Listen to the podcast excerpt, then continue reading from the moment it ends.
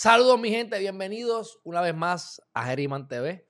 Si no lo han hecho todavía, suscríbase, suscríbase para que goce con nosotros, para que se entere de las notificaciones que vamos a estar haciendo. Estamos haciendo un montón de cosas nuevas en este canal, nos estamos enfocando y nos vamos a estar enfocando todavía más sobre lo que son las criptomonedas. Así que prepárense porque ustedes están pidiendo y la gente se está saltando. Así que yo quiero que todos ustedes se salten también. Pero vamos a comenzar hoy con el tema caliente que a ustedes les fascina también, que es el gran Jensen Medina Cardona. Porque cada vez que hablamos de Jensen, me pita el oído, me llegan comentarios por todas partes, especialmente por YouTube, de gente mentándome la madre. Y no hay nada más que a mí me guste que mentarle la madre para atrás. Así que, ustedes saben, la mayoría de ustedes, que a Jensen Medina Cardona lo metieron otra vez en la cárcel por haber alegadamente proveído, provisto una identificación falsa.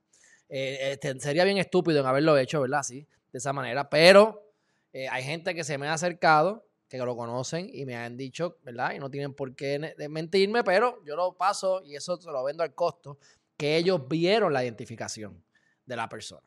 Pero vamos a tener aquí ahora una pequeña conversación con el licenciado Carlos Chévere para que él traiga y exponga su punto de vista sobre esta cuestión de la fianza, porque aunque él a lo mejor no te va a decir que está a favor o en contra de Jensen o bla, bla, bla, pero a nivel de derecho, y obviamente que diga su opinión, pero a nivel de derecho y de los precedentes que han habido en el pasado, cómo este precedente o este caso se puede diferenciar de otros. O sea, el título es La fianza es excesiva para Jensen Medina Cardona.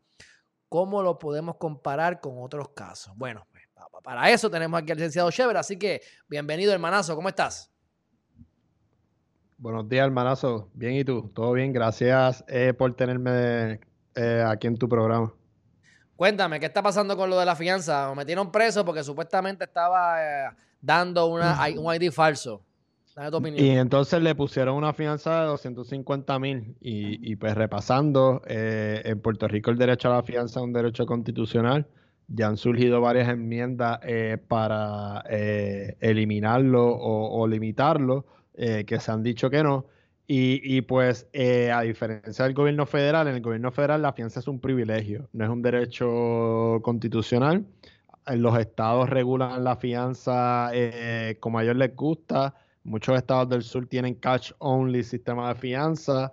Eh, y en Puerto Rico, pues nosotros legislamos de una manera que el derecho a la fianza no tan solo un derecho constitucional, también se prohíbe la fianza excesiva. Entonces a Jensen se le impuso una fianza de 250 mil dólares eh, por, por, este alegado delito de, dar una falsificación eh, o documentación eh, a, no más recuerdo a la agencia dentro de corrección o a los que manejan este, nada, a, alguien del sistema de, corrección, este, su, su real IT. Y pues yo lo que digo es que, ¿verdad? Y, en el tema de hoy yo no tengo que entrar a hablar si estoy de acuerdo o no con, él, ni nada del, ni cualquier otra cosa de procedimiento criminal en general. Yo simplemente, pues, si quiero exponer que, que que nuestro eh, derecho constitucional y nuestra constitución establece que la fianza no debe ser excesiva porque el derecho a la fianza, eh, el propósito es el que tú vengas eh, al juicio. Y yo pienso que, o sea, no había que dar una fianza excesiva porque ustedes literalmente piensan que él se va a escapar, o sea, para empeorar la situación ya que él está. Y está, lo están velando. Este caso lleva años la, gente lo, la, gente lo, reconoce en la calle, mucho más la policía o el sistema. Él está en todas partes en, en, en, lo, ¿cómo se llama? En el aeropuerto que no puede salir. Y además, ya lleva en fianza y no se ha escapado hasta ahora. No, y, y, y, o sea, para mí, y yo escucho los argumentos, no, de que es que había que ponerle esa fianza, esa fianza es justa porque él falsificó un documento eh, para su procedimiento eh, allá con, sí, porque como él falsificó, como él falsificó el documento, significa que mató a Areli. No, y como él falsificó el documento, eh, eh, eh, ellos lo quieren conectar como que, hey, mira, es algo importante porque él falsificó un documento del proceso donde él está ahora para estar afuera. Es como que, either way, no tiene ningún peso para mí en cuestiones de, lo, de lógica cuando lo mezclas con derecho, porque el propósito de la fianza es que tú vayas a, a, a, a tu juicio, que comparezca, que no te vaya y él no se va a ir a la fuga, él no va a empeorar su situación, además de todos los factores que tú diste. O sea, ¿por qué imponerle 250 mil dólares?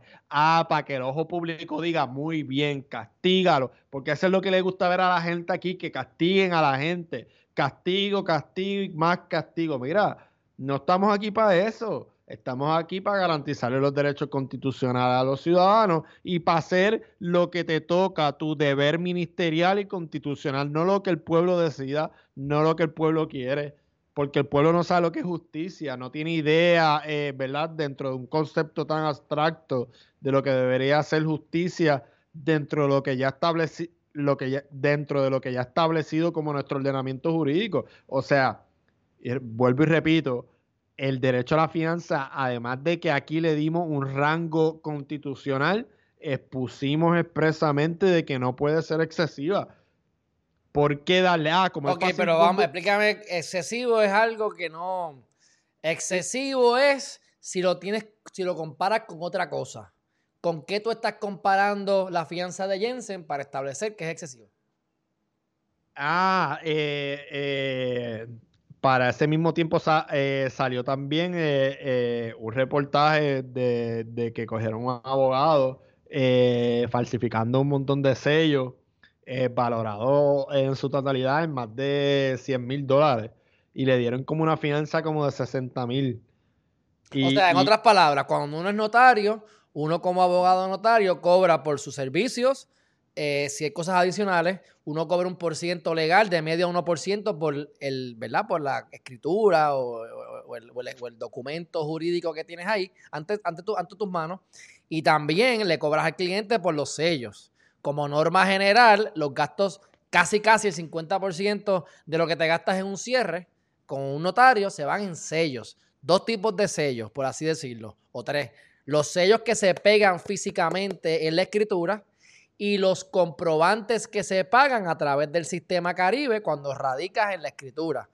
Cuando vienes a ver, por darte un ejemplo, puede ser que la escritura pues, tengas que ponerle 200 dólares en sello y 1000 dólares para registro. Pues ahí tú cobraste 1200. Pues este individuo cobraba eso y no pegaba los sellos, no radicaba las cosas, por lo tanto se está embolsillando ese dinero que no le pertenecía, lo cual significa que está robando. No sé si es el mismo caso que tú me dices, pero el que yo estudié cuando yo estaba estudiando en la en, ¿verdad? En, en, las clases de ética, había un tipo que, notario, que tenía sobre 100 mil dólares en sello.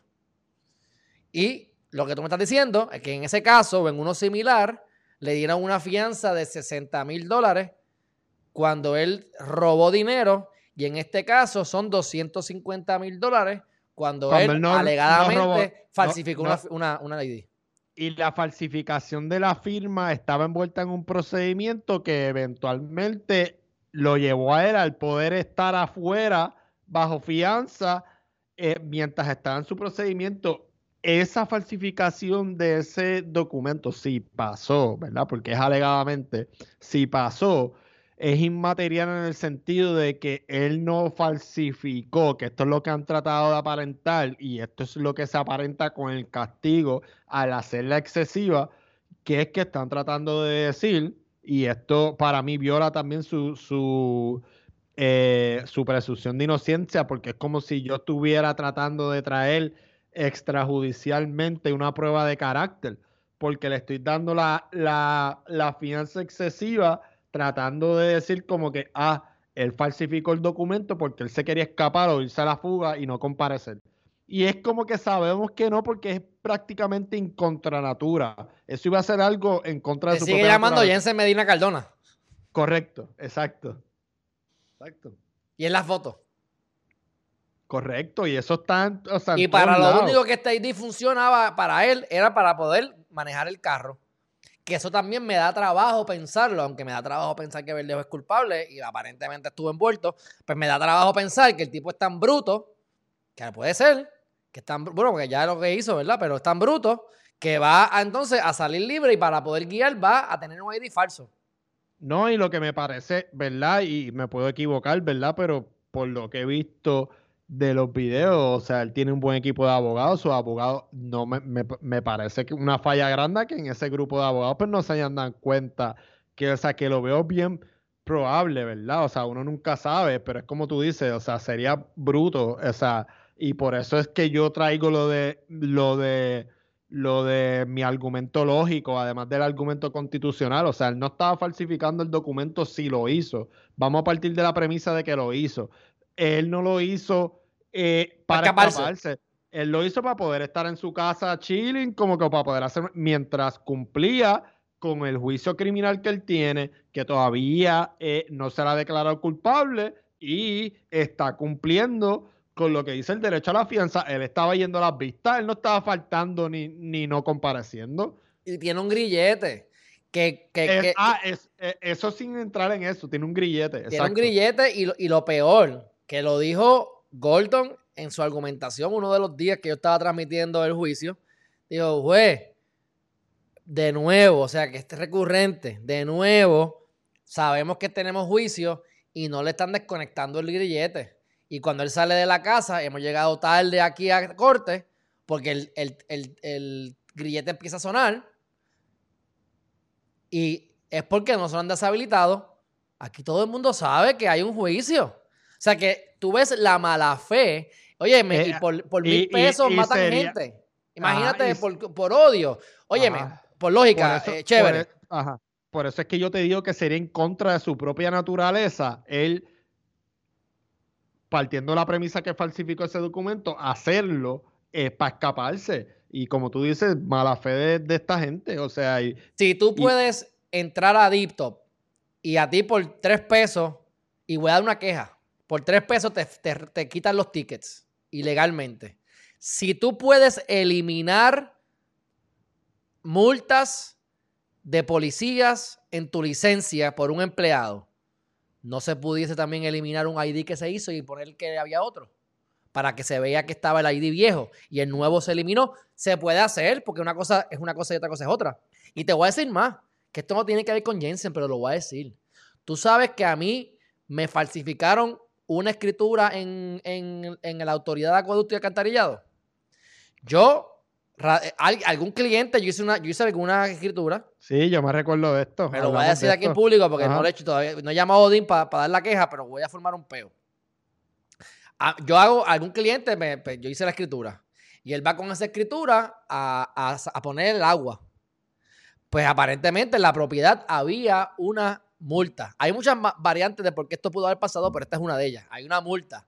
Así que viene un empleado de acueducto y alcantarillado, de la corrupción de acueducto y alcantarillado, que saben que han metido preso gente y las barbaridades que me han tratado de hacer a mí me han hecho sin, sin eh, infructuosamente, pero he tenido que defenderme a través de los años por diferentes cosas y robos y cosas que me han hecho.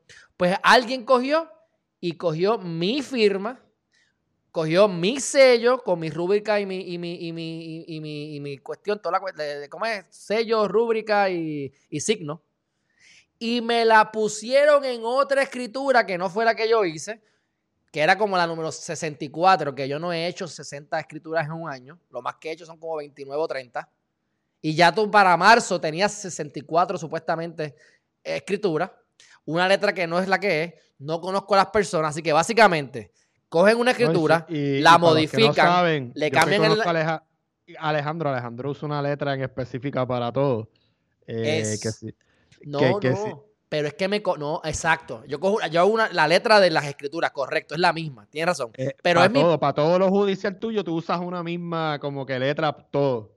Pero, en el, pero ellos tienen, es mi sello, es mi signo, es mi rúbrica y es mi firma. En una escritura que no es mía. O sea, eso es lo que hacen los empleados corruptos de la acueducto y alcantarillado. Pues ahora hay una auditoría que están haciendo interna y se han dado cuenta que le han pasado esto con por lo menos ocho abogados.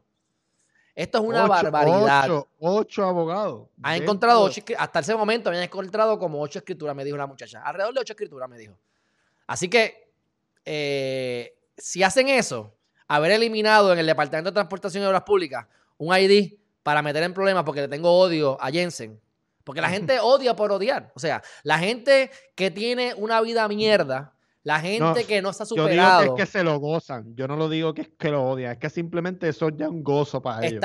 ser de esa manera. Estás ser de esa manera. Estás tan, estás tan amargado o amargada con tu vida amorosa, económica, que simplemente te aplastar a los demás te hace sentir bien. Por eso es que tenemos que cuidar nuestras amistades, por eso es que tenemos que cuidar con la gente que nos pasemos, porque yo identifico que a mí me va bien en algo y a alguien yo entiendo y me doy cuenta que no le gusta que me vaya bien, yo me alejo de esa persona.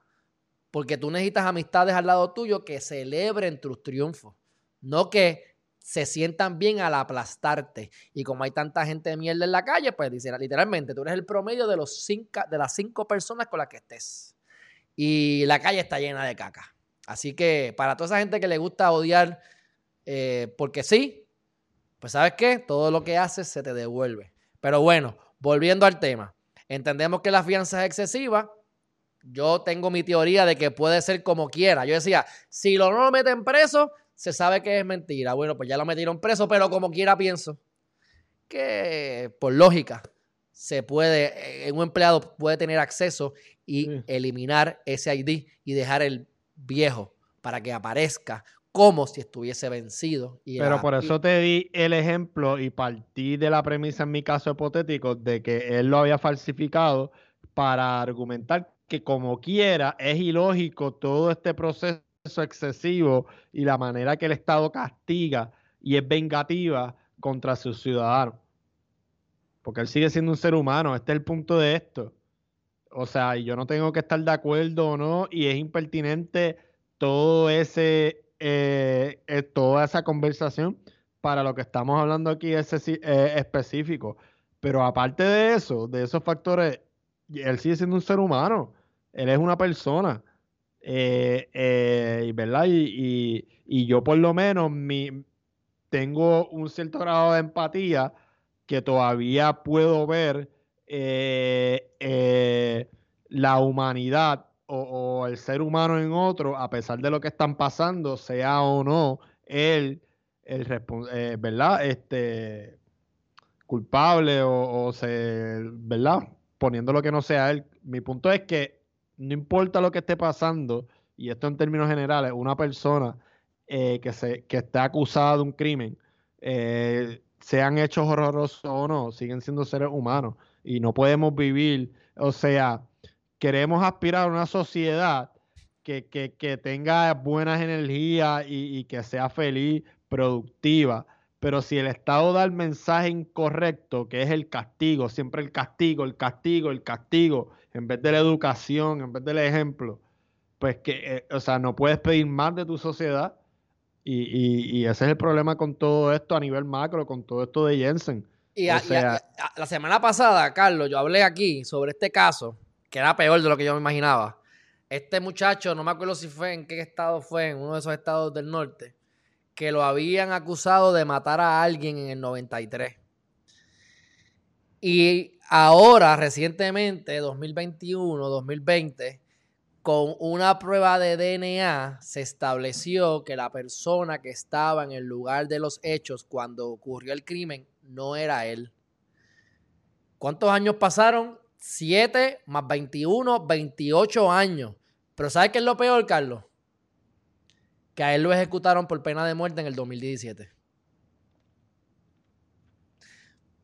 ¿Cuántos casos hay así? Bastante. Eh, cuando se estableció lo del DNA, que empezaron a hacer los DNA, que eso fue como para el 2014, yo estaba estudiando Derecho, recuerdo que a las 302 personas alrededor de 300 y pico de personas las exoneraron y salieron a la calle en todo Estados Unidos, ¿verdad? Eh, Pero son 300 personas que se pudo probar por DNA. Más y si no te, y si no te quieres ir, ajá, y si no te quieres ir a Estados Unidos, por ejemplo, aquí la Intel tiene una clínica de Proyecto Inocencia que, que, que, o sea, se ven este tipo de casos aquí en Puerto Rico. Eh, eh, y eso que en Puerto Rico los fiscales y los fiscales y todo cómo funciona el sistema judicial no son electos como la mayoría en Estados Unidos, ¿verdad? Que, que, que a esto es lo que voy, ¿verdad? Y lo añado, ya que estamos hablando en, general de todo esto relacionado con Jensen, salió una columna los otros días de, del profesor Carlos Díaz Olivo argumentando que con todo esto de la violencia doméstica lo, lo sería mejor tener un sistema donde los jueces sean electos eh, para que respondan al pueblo. Y es como que, mira, tenemos... Está raro que él de verdad dijo eso. Eh, no hubiese pensado. Él escribió una columna, él escribió una columna, él escribió una columna. Eh, y es como que, mira, o sea, no son electos y como quieran los fiscales hacen cosas arbitrarias y los jueces hacen cosas arbitrarias. Imagínate si son electos y, y están tomando consideraciones políticas. Yo pienso que ninguna de las dos vertientes, las dos tienen problemas. Así que a mí, Blin, la que escojan va a tener problemas. Porque o tú vas a estar cabildeando y haciendo elecciones y yendo de la política como cualquier otro político, que es hasta peor porque se ha probado en otros, en otros países que eso no funciona, o vas a estar besándole el fundillo al sistema porque no eres electo como fiscal, pero recuerda, quieres que te elijan como juez. ¿Ah? Y para ser fiscal sí, te tienen que nombrar y confirmar como quiera. Así que tienen que ser amigo del gobernador o referido al gobernador, igual que si e fuera juez. En Estados Unidos, pues, pues eh, hasta, hasta la secretaria del tribunal ahí es, electa en muchos estados. Que, que, verdad es un poco diferente, pero como quiera, eh, si se da esa posibilidad a que gente eh, inocente esté adentro, eh, pues siempre es bueno que, como abogados y como seres humanos que no perdamos esa perspectiva humana eh, de, la persona de que, está pasando eh, por todo ese procedimiento. Porque más estamos allá duda razonable. Más allá, porque estamos aquí para educar, no estamos aquí para castigar y para seguir creando una rueda de, malas cosas. Que se supone que el sistema es de corrección y rehabilitación. Eh, por constitución. Por constitución. O sea, no, no, no es que es una ley o un estatuto, es que está en la constitución. Bueno, pues algo más que quieras decir sobre el tema. No. Pues sería todo, hermanazo. ¿Dónde te puede conseguir la gente? En, todas mis redes sociales, lo chévere del derecho podcast.